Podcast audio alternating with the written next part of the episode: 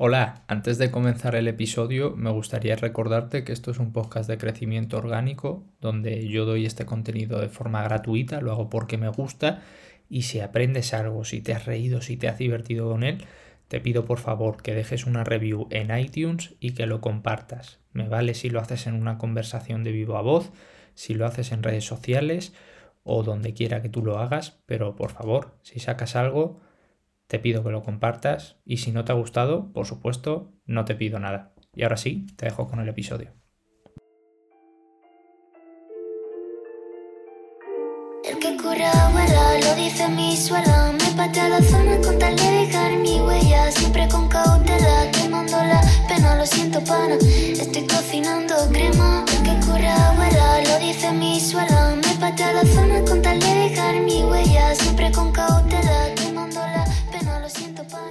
Hola, muy buenas a todos y bienvenidos a un nuevo episodio del Camino. Yo soy Julián García, sí, he vuelto a decirlo, lo digo porque me apetece, es mi podcast, ¿vale? Y bueno, en cualquier caso, perdón, en este episodio vamos a hablar de la historia de INROP y durante la historia os iré contando en cada etapa cuáles creo que han sido los mayores errores que hemos cometido, o en este caso que, que, he cometido, porque la estrategia de la empresa, como sabéis, la llevo yo. Y por supuesto, no solo hablaremos de esos errores, sino también de cómo los solucionamos en el momento y de cómo nos dimos cuenta de lo grandes que eran y de su importancia, ¿no? Por eso también quiero recalcar la importancia de contaros esto junto a la historia de INROP, eh, que ya la conocéis, lo que es la historia de la fundación y todo eso, todo eso ya hablamos de ello en algún podcast, incluso en el que vino Fran de invitado, pero aquí os contaré más en detalle, más el micro de lo que hace la empresa y lo que hacía, por supuesto, porque vamos a empezar desde, desde el comienzo para que tengáis el contexto y entendáis la situación del momento y cómo se comete el error y por qué ocurre. Porque es muy importante entender en qué punto en el tiempo y qué mentalidad tenía en ese momento cuando se cometió el error, ya que son errores que puede que alguien diga, hostia, pues yo no me equivocaría en eso, te tienes que ver en la situación, ¿no? O al contrario, te ves en la situación y dices, hostia, pues en ningún momento me hubiera pensado que esto me pudiera pasar. Y pasa, ¿de acuerdo? Entonces, como digo, nos pararemos en cada error, analizaremos el qué ocurrió, por qué ocurrió, cómo nos dimos cuenta y lo más importante, qué hicimos para resolverlo. Así que nada, espero que os sirvan mis equivocaciones y os ahorren errores en vuestras propias empresas o en vuestros proyectos cuando empecéis. Y sin más, comenzamos.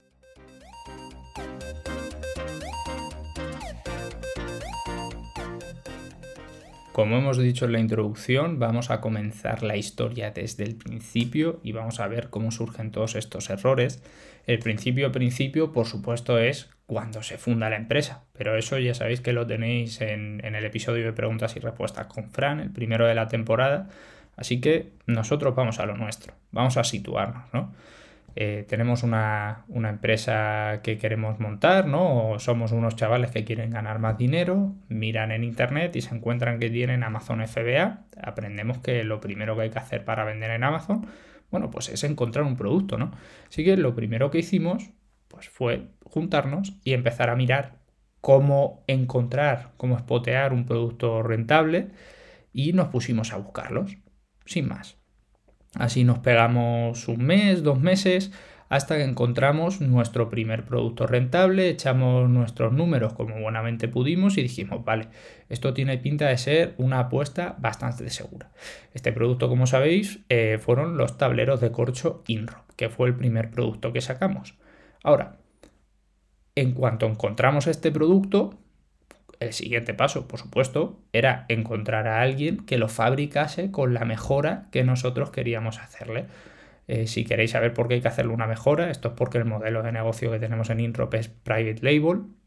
Y esto es información en internet, pero si os interesa, eh, puedo hacer un podcast más en concreto de, FBA, ¿no? En cualquier caso, que, me voy por otro lado. Eh, nos, pusimos, nos pusimos a buscar proveedores en China que pudieran fabricarnos lo que queríamos con las mejoras que queríamos, que era un tablero con un revestimiento un poco más estético, más bonito, una madera más cuidada y el corcho eh, doble o triple de gordo para no poder, eh, que no hubiera ninguna posibilidad de agujerear la pared, ¿no? De ninguna manera la persona pudiera dañar lo que había detrás del corcho. ¿Qué pasa? Que lo que no sabíamos era el pastizal que costaba traerlo de China para acá. Eh, entonces nos encontramos con que, joder, era nuestro primer obstáculo. Teníamos las ganas, teníamos el producto, teníamos la mejora, teníamos un fabricante, lo que no teníamos era dinero para traerlo para acá. Eh, es aquí cuando decidimos, coño, pues vamos a comentarlo con nuestros amigos y a ver si alguno se anima, ¿no? Y emprende esta aventura con nosotros. Entonces, pues eh, allá que fuimos, lo comentamos en nuestro grupo de amigos, pues chavales, eh, hay una, pues lo típico, ¿no? Que, decimos cuando hablamos de un negocio. Eh, tengo una oportunidad cojonuda, esto tiene un potencial de crecimiento vastísimo para hacer mucho dinero en el futuro. Esto es una buena clave. Eh, nos gusta mucho esta idea, queremos hacerlo, pan, ¿quién se apunta? ¿no? La inversión inicial sería tanto. No tengo los datos iniciales, no es que no los quiera dar, sino que el primer producto lo lanzamos creo que hace tres o cuatro años ya y esos números, pues, se han perdido, se han perdido seguro, ¿no? Eso no se puede encontrar, ¿no? Pero llegamos al primer error, ¿no? Al primer gran error que cometí al fundar mi empresa. ¿Cuál fue este error? Asociarme con las personas equivocadas y sé lo que estáis pensando. Ahora nos va a hablar mal de los amigos, nos va a decir que no emprendamos con nuestros amigos, con nuestros familiares, esto ya lo sabemos. No, no, no, no. O sea, yo no quiero entrar en el por qué eh, estos socios eran los equivocados, ¿no? Quiero entrar en, en por qué es un error en ausencia de dinero, lo primero que haces es querer tirar de gente. Y no a lo mejor esperar a tener el dinero suficiente para hacerlo tú solo. Eh, no importa por qué tus socios sean los equivocados. Es decir, para mí no fue un error que mis socios fueran mis amigos. Mis socios eh, eran, eran los equivocados por varias cosas, por problemas de, mentalidad, a lo mejor no tenían la mentalidad emprendedora. Eh, llegaba un momento en el que le decías, vale, tienes que hacer esto y esto y esto para que esto triunfe, para cerrar el trato, para traerlo, para venderlo. Y a lo mejor ellos pues, no querían, oye, tú a mí me has dicho que yo meto aquí dinero, compro un producto, se vende y yo recojo los frutos del dinero que he invertido, ¿no? Como si fuera una caja negra en la que tú metes un, un euro y sacas dos. Y entonces, claro, uno de, los errores o uno de los problemas cuando nosotros nos asociamos con nuestros amigos fue eso. No transmitimos bien el esfuerzo que tiene detrás un negocio. Entonces, claro, luego la forma de trabajar se jode todo. A esto que le tienes que sumar, le tienes que sumar, joder, que son tus amigos. Y sobre todo cuando estás empezando, tú no tienes la mentalidad de una empresa, porque no es una empresa, es una apuesta, es un hobby, es algo con lo que puedes sacar dinero o no.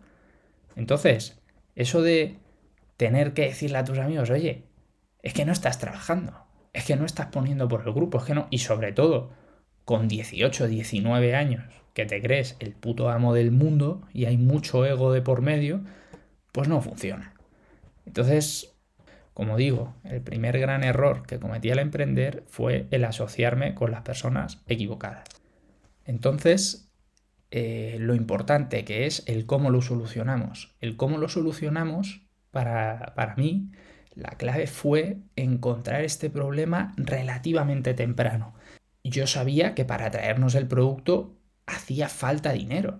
Pero claro, nosotros estábamos ahí con la búsqueda, con intentando estudiar cómo marketearlo, tal, ¿no? Mientras te llega o no, mientras lo compras o no, pues quieras que no, quieres pues quieres ir moviéndote, ¿no? Para, para, ver cómo luego, una vez llegue, puedes agilizar la venta. Y yo en ese momento fue cuando me di cuenta de, oye, que mis amigos, los socios que me he buscado, no tienen la misma mentalidad que yo, no ponen el mismo tiempo, no trabajan por igual. Oye, que resulta que mis socios están esperando que llegue una barbaridad de dinero al mes. Y sin embargo no estamos invirtiendo tanto dinero. Oye, que mis socios no entienden cómo funciona un negocio. Y la solución para mí gracias a que todavía no habíamos puesto la pasta y nos dimos cuenta rápido del problema, fue echarlos del proyecto. Hablé con ellos, tuve una conversación muy dura en aquel momento porque eh, eran amigos cercanos, la verdad, bastante cercanos. De hecho, sigo teniendo relación con ellos, obviamente no es la misma, ¿no? Porque la gente continúa su vida, pero eh, en aquel momento pues vivíamos todos en, Ciudad Real, eh, habíamos ido al colegio juntos toda la vida, era gente con la que yo tenía muchísima confianza, por eso mismo los escogí para el proyecto, porque tenía tanta confianza que no me importaba meterme en temas de dinero con ellos, pero pues eh, tuve, tuve que sacarlos del proyecto. Y, esa es la primera lección que tenéis que tomar.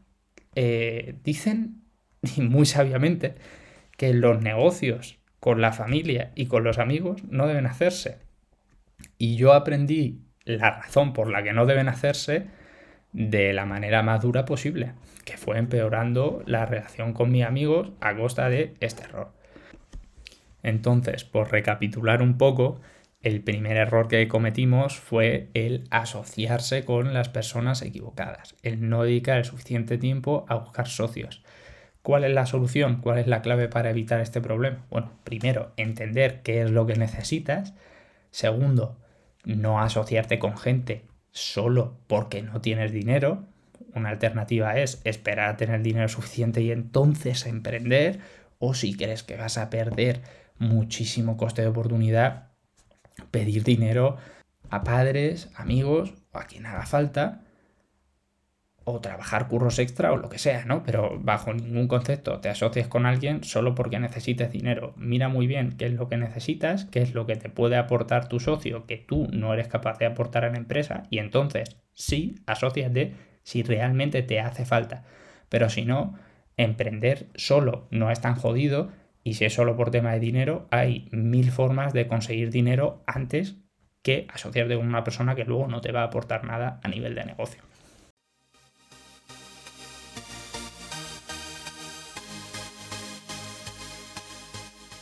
Bueno, continuamos con la historia, ¿no? Después de, después de esto, pues ya sabéis, conseguimos, Fran y yo continuamos solos, conseguimos sacar nuestro primer producto, que eran los corchos, y recuperamos la inversión inicial que hicimos y dijimos, vale, oye, esto se nos puede dar bien, vamos a continuar, vamos a seguir con, este hobby, ¿no? Que, que es eh, Amazon FBA y a ver si suena la flauta. Entonces, como os digo, continuamos los dos solos, volvimos a hacer una búsqueda de productos porque vimos que, claro, entre los dos no podíamos asumir seguir comprando corchos porque era un producto muy caro. Así que la siguiente búsqueda de productos encontramos las copas menstruales y las linternas de luz ultravioleta, que aún siguen en activo, las podéis encontrar en Amazon todavía.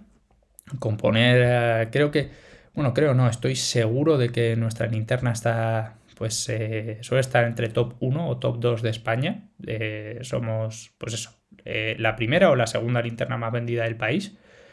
Y las copas hemos tenido recientemente un problema ah, por, por, realmente por estrategias que no deberían hacerse por parte de la competencia, sobre todo en temas legales y todo esto no vamos a entrar porque, porque eso es otro tema, eso es otro podcast entero, ¿no? Las, estrategias marroneras que hacen Amazon la competencia. Pero lo dicho, ¿no? Sacamos nuestras linternas de luz ultravioleta, sacamos nuestras copas, que podéis ver ahí en, en Amazon buscando InRop. Y esta vez, pues los datos fueron mucho mejor, nuestros productos llegaron aquí bien. ¿Y qué pasó? Cuál es, eh, qué es lo malo ¿no? Que, nos pasó esta vez, porque en todas las fases o en todos los launch tiene que pasarnos algo malo. Pues esta vez lo que nos pasó es que, a diferencia del primer producto, que llegaron los corchos y a los dos días ya se estaban vendiendo, amigo, llegaron las linternas, llegaron las copas y estuvimos muchísimo tiempo sin vender. Y cuando hablo de mucho tiempo, hablo de varios meses. O sea, llegamos a pensar que nos equivocamos por completo.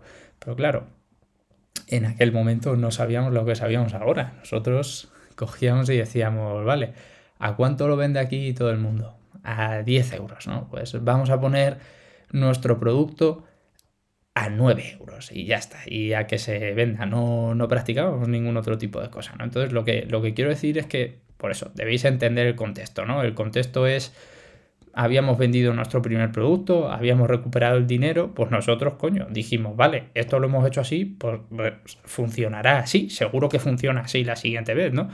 Y, y no fue, no fue el resultado. Y este fue nuestro segundo gran error. Eh, ante, lo explico, ¿no? Ante la falta de, ventas, nosotros dijimos, vale, pues igual es que este producto, por lo que sea, tiene menos mercado, ¿no? O igual es que este mes eh, es malo para el tráfico. Eh, nosotros pensábamos en todas las posibles causas ajenas que existían. Pues en verano no entrará mucha gente en Amazon. Seguro que entre que el producto ha llegado aquí perdón, seguro que entre que miramos el producto y ha llegado aquí a España y lo hemos puesto a vender, pues ya la gente ha perdido el interés, ¿no? Eh, gilipolleces de esas e ideas que a uno le surgen porque, por supuesto, como voy a estar yo equivocado, seguro que es el mercado, ¿no? Y este segundo gran error fue la inactividad, fue el, el mal pensamiento de decir, vale, seguramente sea cualquier cosa menos yo. Y esa inactividad, ese esperar a que las cosas mejoren por ciencia infusa, nos hizo perder meses. No recuerdo exactamente cuántos fueron, pero fueron dos seguro. A lo mejor incluso tres. Sin vender nada. Claro, nosotros no hacíamos nada porque al pensar que todo era externo, pues no teníamos ni idea. Entonces, ¿cuál es la clave? ¿Cómo lo solucionamos? con uno de los mayores consejos que yo he recibido en la vida. Siempre digo esto, pero es que hay consejos que, te dan a veces y dices, hostia, qué buen consejo, ¿no? Y fue cambiar el mindset a pensar, esto lo aplico en mi día a día también, en mi vida, a pensar que todo es culpa tuya. Yo pienso que todo es culpa nuestra. Entonces, si yo no vendo, es culpa mía. Que el marketing no va bien, es culpa mía. Que mi empresa va a pique, es culpa mía. Yo siempre pienso que es culpa mía. Y aunque no lo sea, el mindset de pensar que todo es culpa tuya te obliga a revisarlo todo. Y puedes o no puedes descubrir la causa, porque va a ocurrir veces que efectivamente tú has hecho todo lo que está en tu mano y efectivamente pues el mercado se ha reducido. Oye, tú no puedes hacer nada contra la ley de oferta y demanda, tú puedes tener un marketing cojonudo un producto cojonudo, pero todos los productos tienen un ciclo de vida y cuando está muriendo también hay que saber identificar que se está muriendo. Pero si tú piensas que todo es culpa tuya y no eres capaz de identificar muy bien esos periodos, como nosotros éramos en la época, inexpertos, vendedores inexpertos que no conocían de esto, si nosotros hubiéramos dicho, oye, es que esto probablemente es culpa mía, te obliga 100% a descubrir o bien ese problema en el mejor de los casos, pero es que en el peor de los casos descubres posibles soluciones a otros problemas que aún no te han llegado o cosas que estás haciendo y realmente no se hacen así o no las estás haciendo del todo bien, ¿no? Entonces, por recapitular un poco, el segundo gran error fue la inactividad o la ausencia de toma de decisiones cuando el negocio está yendo mal, cuando las ventas van lentas y la solución es un cambio de mindset, asumiendo que todo es culpa tuya y obligándote a revisar todos y cada uno de los puntos clave que tenga tu empresa o tu servicio. De esta manera vas a encontrar no solo la solución a tu problema, que posiblemente sea culpa tuya, sino también posibles soluciones a problemas o ausencia de problemas futuros, ya que estás viendo dónde tienes esos flaws, ¿no? esos eh, defectos en tu, en tu negocio.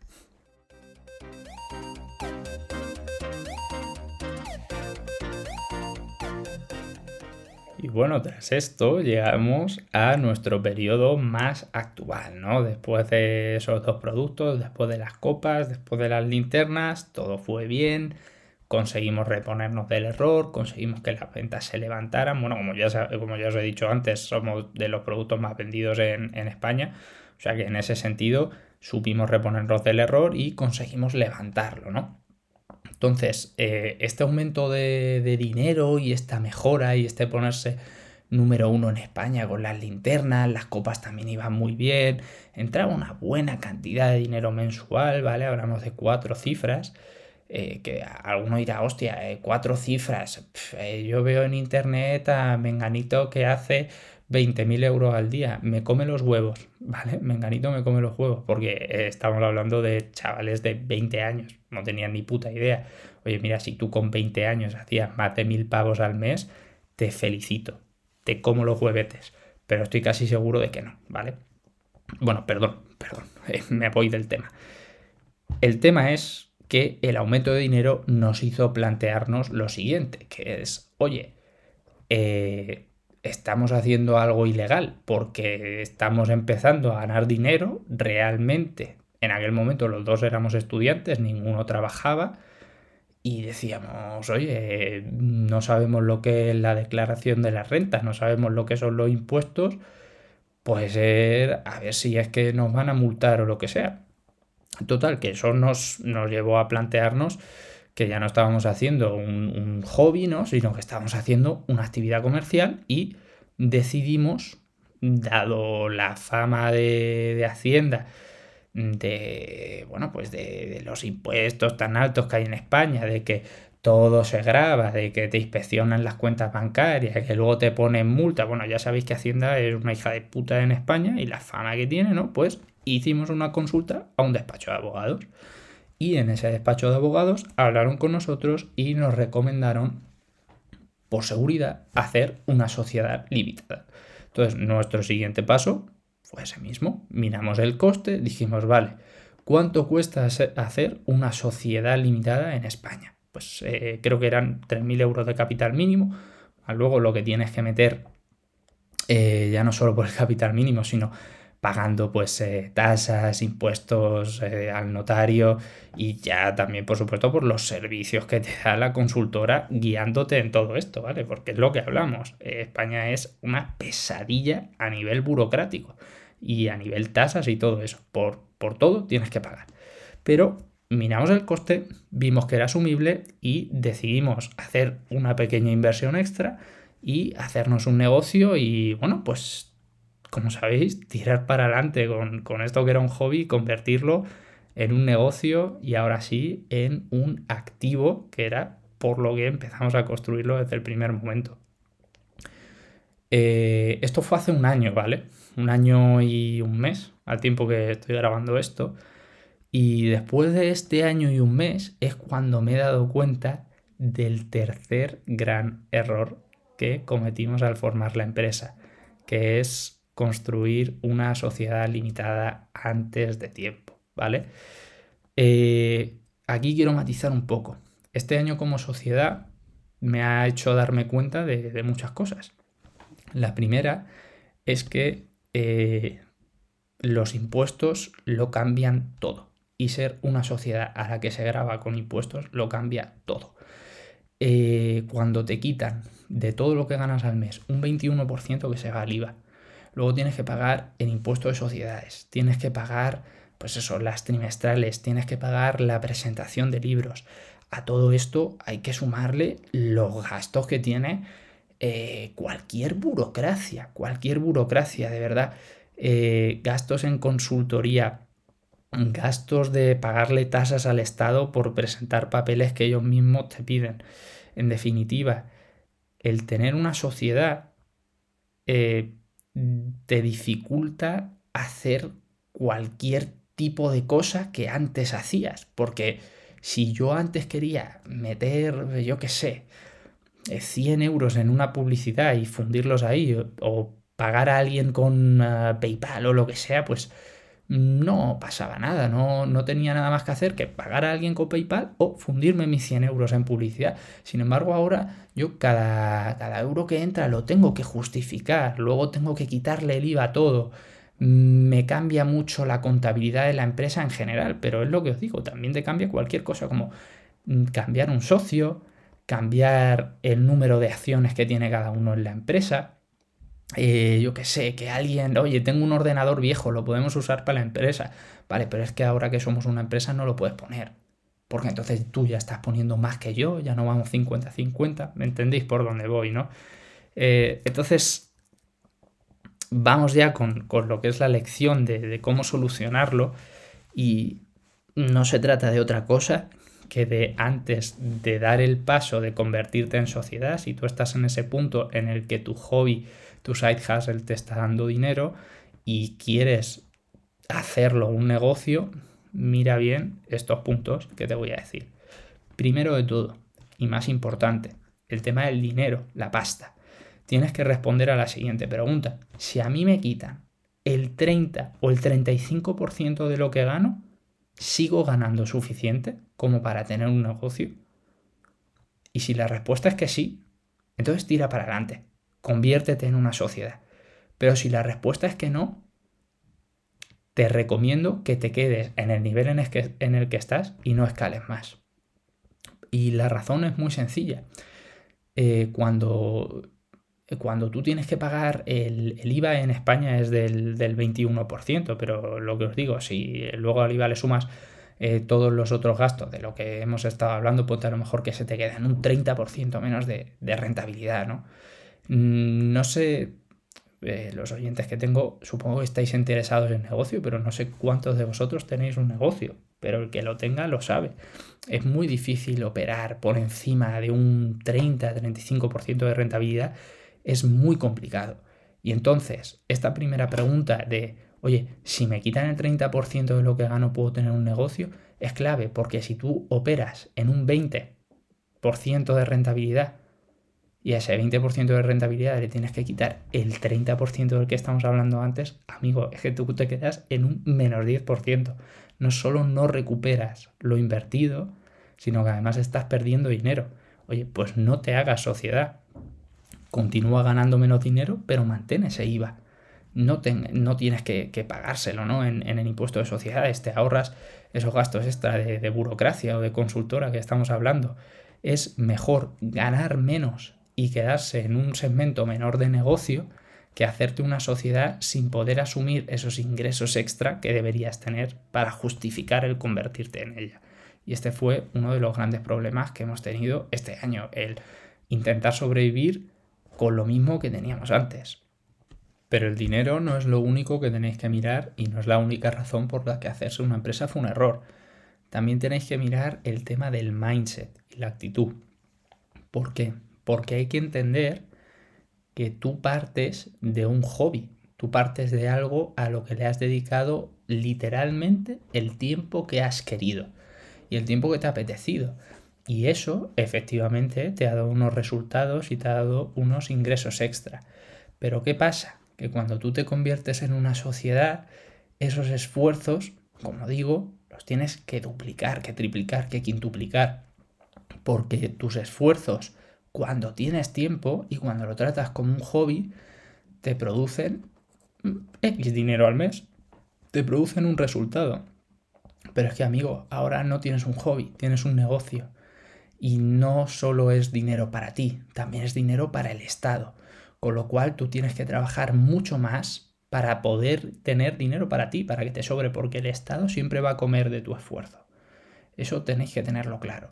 Eh, yo he pasado mucho tiempo eh, pues cabreado, ¿no? Enfadado, preguntándome, joder, ¿para qué emprendo? Me estoy esforzando muchísimo, estoy echando mucho tiempo para que luego todo se lo lleve el Estado y mm, no es la mentalidad correcta. De verdad que yo me he dado cuenta de que con esa mentalidad no, no voy a llegar a ningún sitio y por eso mismo os digo, yo siempre os enseño desde mi humilde experiencia, creo que así vosotros tampoco podréis llegar a ningún sitio hay que entender que en el momento en el que tú pasas a ser una sociedad y a ser propietario de un negocio, tienes que trabajar en tu negocio, no tienes que dedicarle tiempo que te sobra, tienes que trabajar y rendir.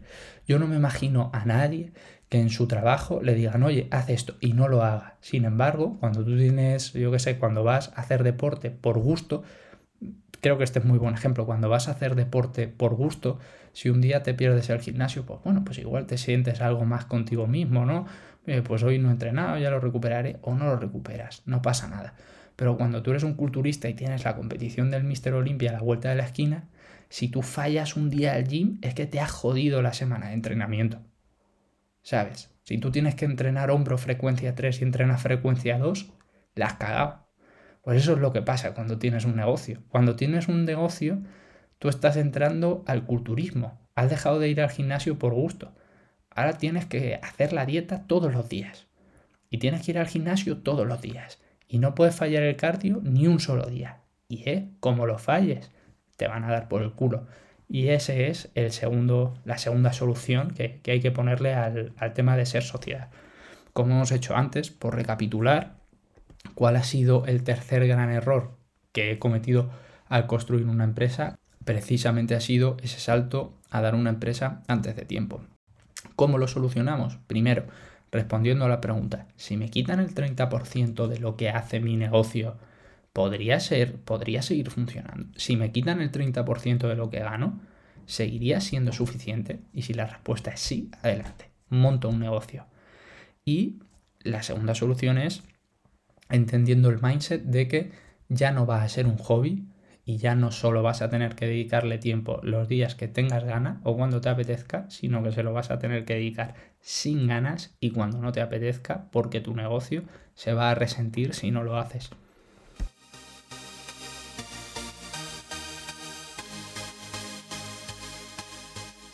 Y bueno chicos, hasta aquí los mayores errores que he cometido a la hora de, construir nuestro negocio, que es InRob. Como veis, de todos y cada uno de ellos he sacado una lección. Ha habido más errores, no penséis que solo me he equivocado en eso. Eh, ha habido muchas cosas más. lo que pasa es que al final yo he querido recalcar ¿no? las más importantes, aquellos errores que te hacen plantearte realmente si cierras la empresa o no. Por el, el título que le he puesto al podcast realmente no es clickbait. En cada uno de esos momentos, durante la historia de lo que ha sido fundar Inrop, han sido momentos muy duros en los que realmente te planteas, joder, ¿para qué coño monto yo una empresa? ¿Qué estoy haciendo aquí? ¿Por qué lo hago? ¿No? Pero creo que a día de hoy, que seguimos activos, que tenemos otros dos productos nuevos, que tenemos un servicio de consultoría donde enseñamos a gente a hacer esto mismo, a que no se equivoque como nosotros nos equivocamos, ¿no? Nos hemos equivocado nosotros por los demás. La clave es continuar en el tiempo. Mientras más tiempo estamos en el negocio, más errores vemos. Y sí, más veces nos equivocamos y más veces nos cagaremos en todo y más veces nos plantearemos por qué hemos decidido emprender en vez de ser pastores. Pero, según yo lo veo, mientras más tiempo te quedes en esto y más piedras del camino vayas superando, más te haces no invencible, porque nadie es invencible, ¿no? Pero un negocio muy sólido. Como siempre os digo, eh, espero que hayáis aprendido, espero que hayáis disfrutado. Y si, de verdad, si, si tenéis un negocio, mucho ánimo porque sé que estos son los errores que me han pasado a mí, que nos han pasado a nosotros y sé que han sido duros, pero estoy seguro de que cualquiera con un negocio se ha encontrado, se va a encontrar en futuro eh, problemas como estos o incluso más graves. Así que de verdad, mucho ánimo. Como siempre, ya sabéis que tenéis, eh, me podéis contactar a través de Instagram en arroba mrjuligarcía o simplemente podéis mandarme un email que es mucho más personal a julian.garcía arroba inrop.es. Eh, muchas gracias por, por escucharme, como siempre, y que tengáis un buen día. Nos vemos en el próximo episodio. Adiós. El que cura abuela, lo dice mi suela. Me patea la zona con tal de dejar mi huella. Siempre con cautela, quemando la pena, lo siento pana. Estoy cocinando crema. El que cura abuela, lo dice mi suela. Me patea la zona con tal de dejar mi huella. Siempre con cautela siento pana